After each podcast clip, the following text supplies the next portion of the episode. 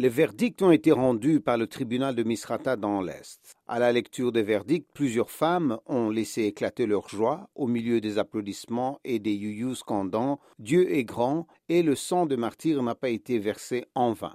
Au total, une cinquantaine de djihadistes ont été reconnus coupables de meurtre et appartenance à une organisation terroriste. Outre les accusés condamnés à mort ou à perpétuité, neuf autres ont écopé de peines allant de 3 à 12 ans et cinq ont été acquittés selon le parquet. Placés dans le box des accusés, vêtus d'uniformes bleus, les crânes rasés et portant la barbe, les prévenus ont comparu dans une salle bondée où étaient présents les familles de personnes tuées lors de la bataille de la libération de Sirte. Des nationalités libyennes, soudanaises ou palestiniennes, les accusés ont été arrêtés en décembre 2016. Au cours de leur contre-offensive, les forces locales avaient bénéficié du soutien de l'armée américaine qui avait mobilisé drones, navires de combat et avions de chasse jusqu'à la reprise de la ville.